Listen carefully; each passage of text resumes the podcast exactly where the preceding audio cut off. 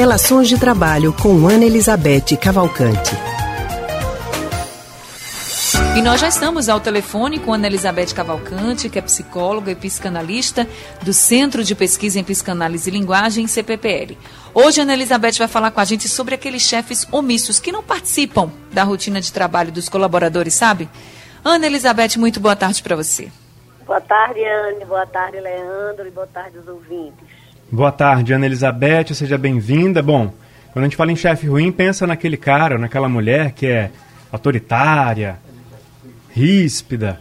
Mas tem um outro perfil, né? Que é esse que não tá nem aí, parece que tá em outro mundo, tá lá só para ocupar a cadeira do chefe e não está se interessando muito pela qualidade do trabalho dos colaboradores.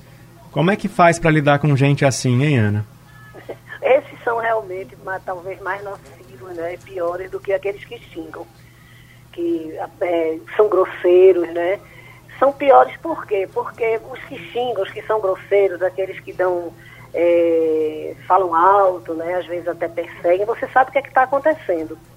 E tem uma forma, termina desenvolvendo uma forma de lidar com isso. Né? Esses outros omissos, aqueles que nunca elogiam, que nunca dão uma, um retorno né, positivo, que são incapazes de, de reconhecer o trabalho, são terríveis porque você nunca sabe onde é que eles estão. Né? Você nunca sabe o que é que está passando na cabeça, não sabe o que eles estão pensando. Né? E isso é muito ruim, porque ninguém consegue se motivar e, e trabalhar num, numa situação dessa. Né? É, é, muito, é muito danoso, porque ninguém vive sem reconhecimento, né, Leandro? Reconhecimento faz parte do trabalho.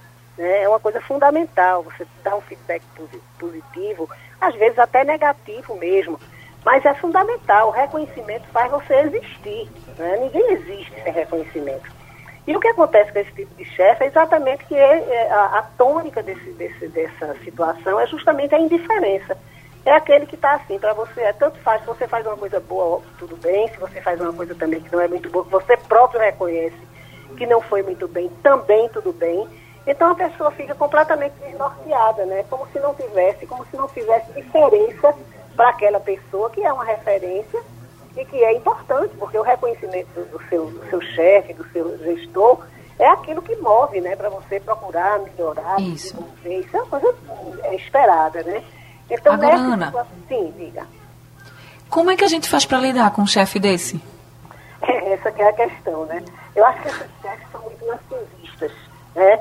Eles não conseguem, narciso você sabe, aquele, aquele, aquele mito do, do grego do, do, da, do personagem, do personagem que se apaixona pela própria imagem. Então não tem lugar para o outro, né?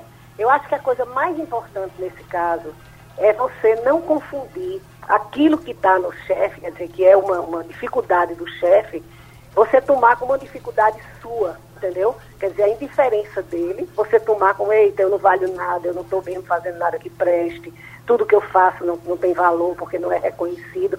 Então, eu acho que é muito importante que você cheque que você balize essa, essa impressão acerca de si mesmo com seus colegas. É muito importante fazer essa distinção, sabe, Anne?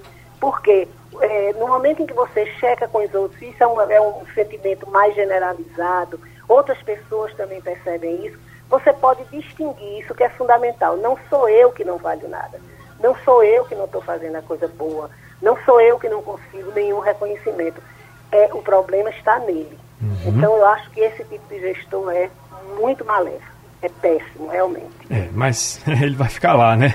Então a gente tem que aprender a lidar com isso mesmo. Obrigado, viu, Ana? Exatamente. Tá bom, tchau então. Até quarta. Obrigada, Ana Elizabeth, por mais uma entrevista aqui no Rádio Livre, sempre trazendo orientações para os nossos trabalhadores. Né? Muito obrigada e até semana que vem. Bem, a gente acabou de conversar com Ana Elizabeth Cavalcante, que é psicóloga e psicanalista do Centro de Pesquisa em Psicanálise e Linguagem, CPPL.